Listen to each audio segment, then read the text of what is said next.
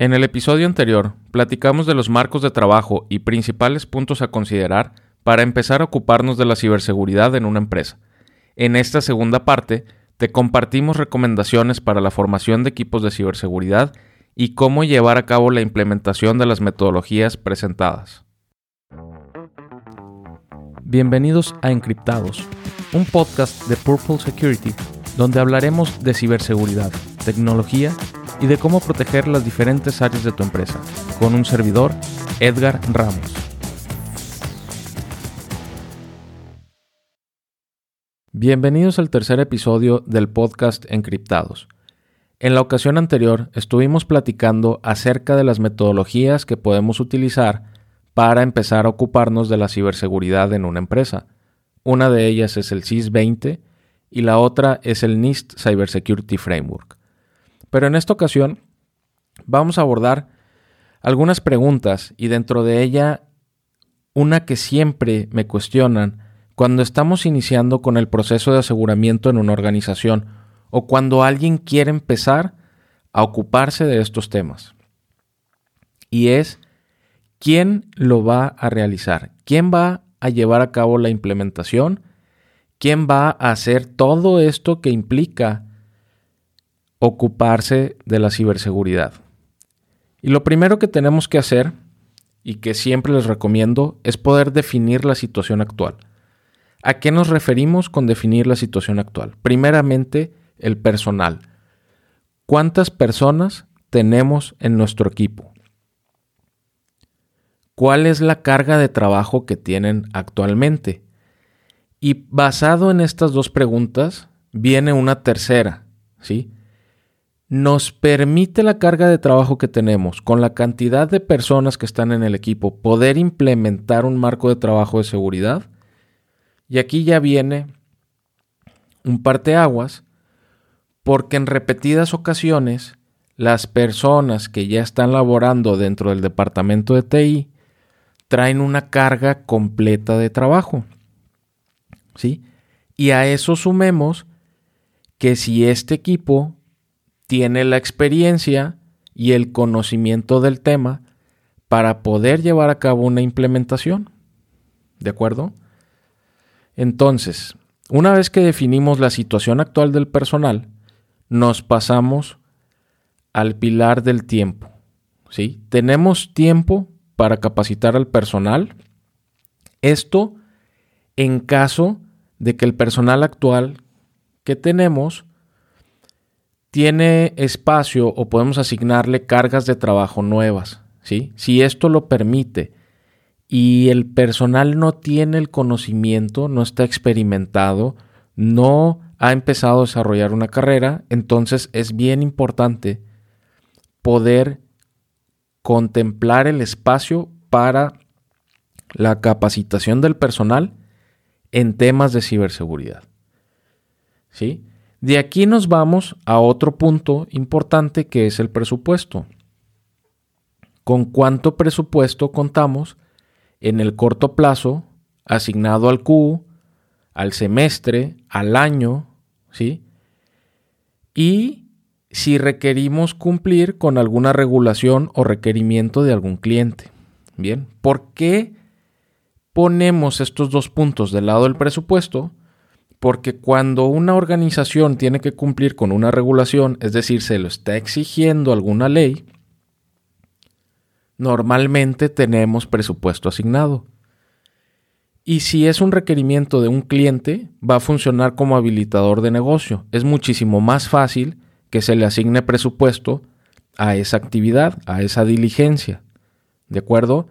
Pero si no estamos en ninguna de estas dos situaciones, entonces tenemos que voltear a ver el presupuesto que ya tenemos del área con el que vamos a contar para entonces sí definir si vamos a poder capacitar al personal, si vamos a poder contratar personal adicional que ya cuente con el conocimiento o lo vamos a desarrollar internamente.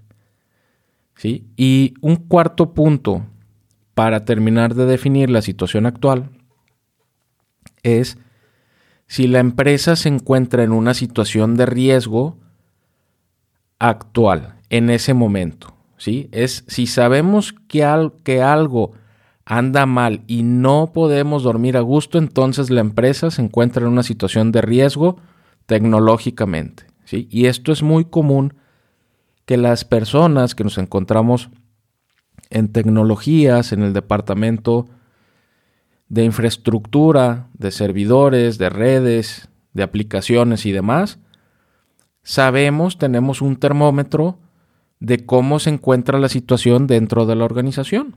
¿sí? Entonces es muy válido poder identificar y definir este punto, ¿sí? en conjunto con los tres anteriores.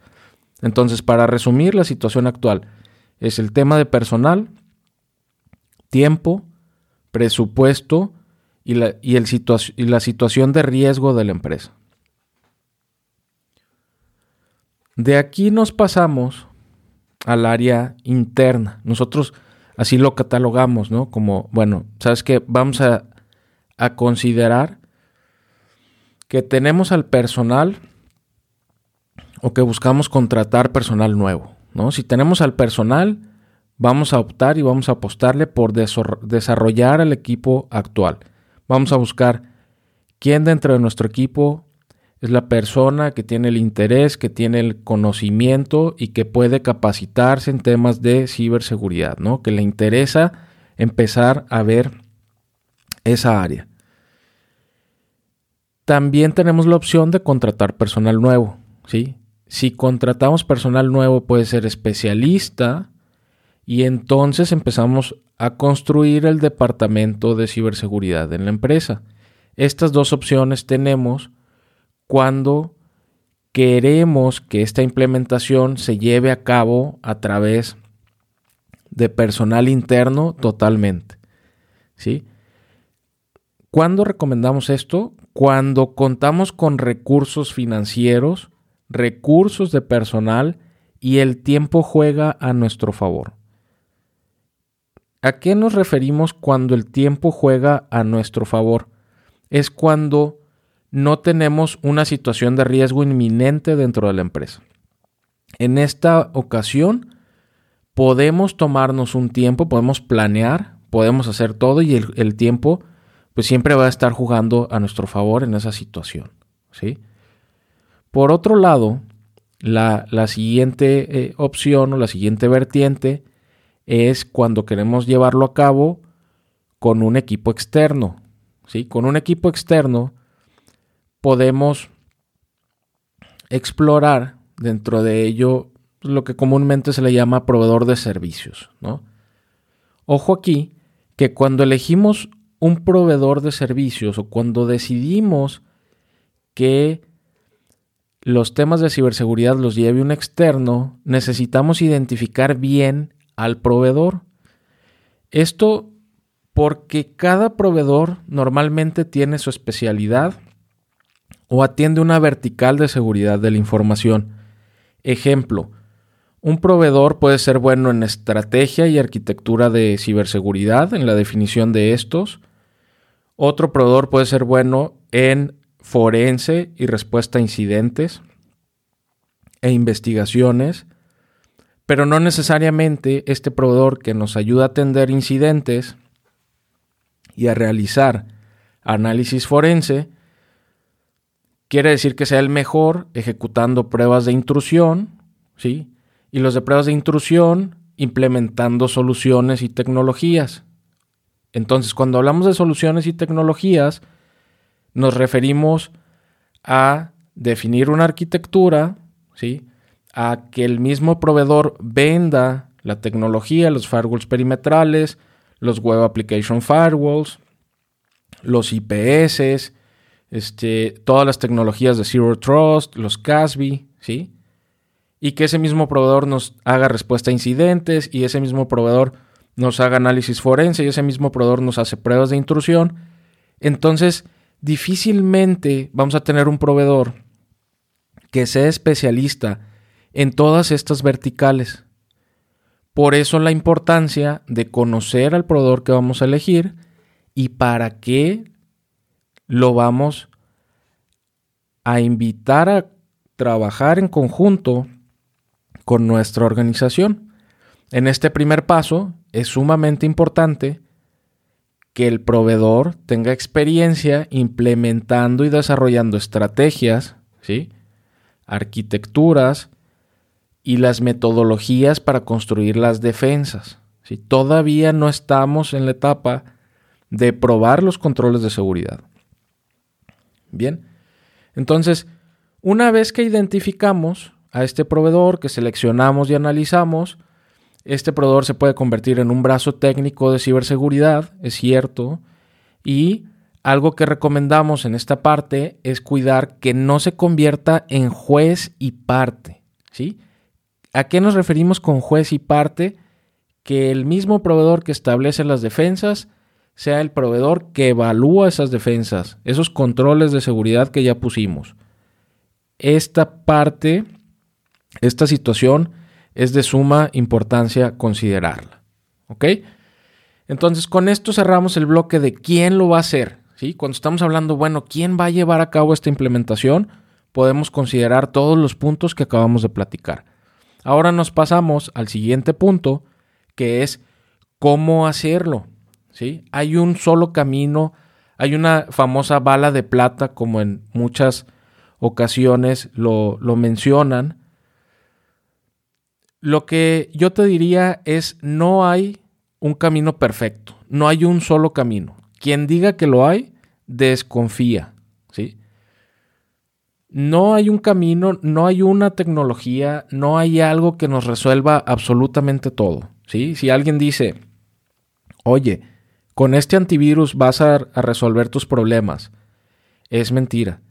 Oye, solamente con este firewall ya tu empresa está segura, es mentira oye, con esta solución de Zero Trust ya la hiciste, no necesitas implementar absolutamente nada más, también es mentira. Entonces desconfía, aléjate y como dicen, cuéntalo a quien más confianza le tengas, ¿no?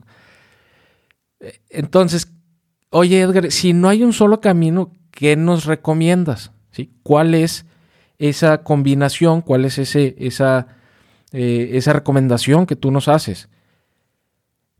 para nosotros la combinación ganadora es implementar y ver varios caminos, ¿sí? Y, vamos a, ponerlo en una analogía como si estuviéramos haciendo un licuado este, o un cóctel de frutas, ¿no? No hay una sola fruta, vamos a, a utilizar varias aristas, ¿sí? Primeramente, capacitar al equipo en conocimientos básicos de ciberseguridad. Esto es bien importante se lleve a cabo de forma interna o de forma externa todo lo que tiene que ver con seguridad, yo les recomiendo que capaciten al equipo. Al final del día, el equipo interno es quien conoce la infraestructura de la organización y es quien va a hacer el control interno de lo que realice el proveedor o el equipo externo, ¿sí? Y si lo estamos llevando de forma interna, con mucha más razón. El siguiente punto de esta combinación es que a nosotros nos gusta hacer como una combinación. ¿sí? Cuando el cliente nos dice, oye, ¿sabes qué? Yo quiero llevar todas las actividades de forma interna, le recomendamos que involucre a un externo siempre para ciertas actividades, ¿sí? ciertos puntos de control. Y esto es el externo para un análisis inicial ¿sí? y la definición de la estrategia basada en el negocio que tienen porque no es la misma asegurar un banco, ¿sí? Que asegurar una empresa de logística. Son giros y son estrategias totalmente distintas, son tecnologías totalmente distintas, inclusive las regulaciones con las que tenemos que cumplir.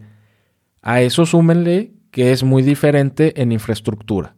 ¿Sí? Entonces la estrategia define el plan de qué haremos, cómo y en qué tiempo. En ocasiones, gerentes o directivos, cuando estamos hablando de estrategias, buscan brincarse los primeros pasos. ¿Y a qué me refiero con brincarse los primeros pasos? Es que siempre queremos ir hasta, hasta el punto final, ¿no? Ejemplo, implementar un DLP en la fase inicial. Y es un punto en el que siempre hay debate porque es como dicen, no podemos correr sin saber caminar, ¿sí? Y sin dar los primeros, los primeros pasos eh, eh, a modo de baby steps, ¿no? Como le llaman. Entonces, siempre es importante poder definir una estrategia, ir paso a paso y sobre todo entender en qué nivel de madurez nos encontramos para saber si esa inversión que vamos a realizar es inteligente y ayuda a la estrategia que tenemos actualmente. ¿De acuerdo? Entonces con esto nos pasamos al siguiente punto que es la ejecución. Este siguiente punto de nuestra combinación ganadora es que recomendamos que la implementación sí sea por el equipo interno, apoyado de un proveedor. ¿sí? Entonces ya dijimos el externo, el, equipo externo del proveedor para un análisis inicial, definir la estrategia basada en el negocio y ahora el equipo interno que se encargue de la implementación siempre apoyado y supervisado por el proveedor, ¿sí? por un canal externo. Bien, y aquí nos vamos a apoyar con otro proveedor de tecnología en ciberseguridad para todos los controles que se vayan requiriendo. ¿ok? Entonces aquí estamos hablando de una entidad que define la estrategia, otra entidad que la implementa y una tercera entidad para que nos provea toda la tecnología que tenemos que colocar basado en lo que dice la estrategia. Una vez que terminamos, una auditoría técnica para validar la implementación. Esto definitivamente tiene que ser por otro proveedor, otro externo, ¿sí? Y al final nos vamos a un proceso de mejora continua en conjunto, ¿sí? El equipo interno más los equipos externos que tengas, que son apoyados de proveedores, que van a, ser, a funcionar como un brazo técnico de ciberseguridad. Y con esto nosotros podríamos decirte que vas a tener una combinación ganadora, ¿sí? Porque estamos considerando diversos puntos, estamos diversificando los puntos de vista tanto de proveedores como del equipo interno y podemos abarcar mucho más terreno e ir eliminando la superficie de ataque de los grupos de ciberdelincuentes. Con esto podemos terminar el capítulo. Hay un, punto eh, importante o, o, una tendencia que estamos viendo en los últimos años que es el outsourcear, ¿sí? O tercerizar todo lo que tiene que ver con ciberseguridad, pero eso hablaremos en otro capítulo. Con esto cerramos el tema. Espero que te hayan servido estos puntos. Espero que alguno de ellos puedas identificar en qué etapa te encuentras y si tienes alguna duda, escríbeme. Conectemos en redes sociales y nos vemos en el siguiente capítulo. Si te gustó el episodio, compártelo con tus amigos con el enlace psec.ly diagonal encriptados y te invito a suscribirte en iTunes o Spotify. Conectemos en Twitter e Instagram como arroba Edgar y con nuestro patrocinador oficial arroba PurpleSecMX.